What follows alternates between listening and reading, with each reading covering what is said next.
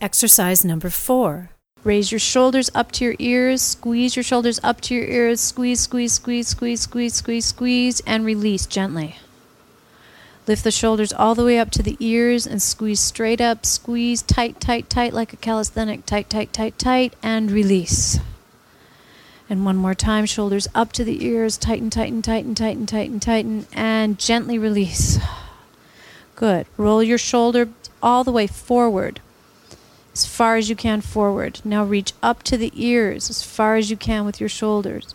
Now reach your shoulders all the way back, as far back as you can, and then all the way down towards the floor, down, down, down, and release.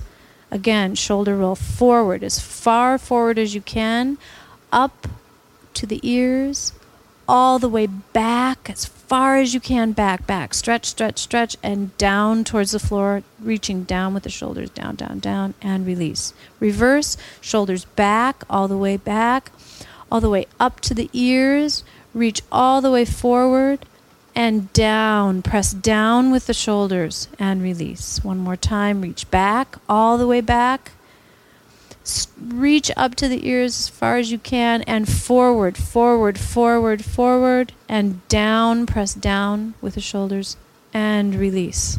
Good.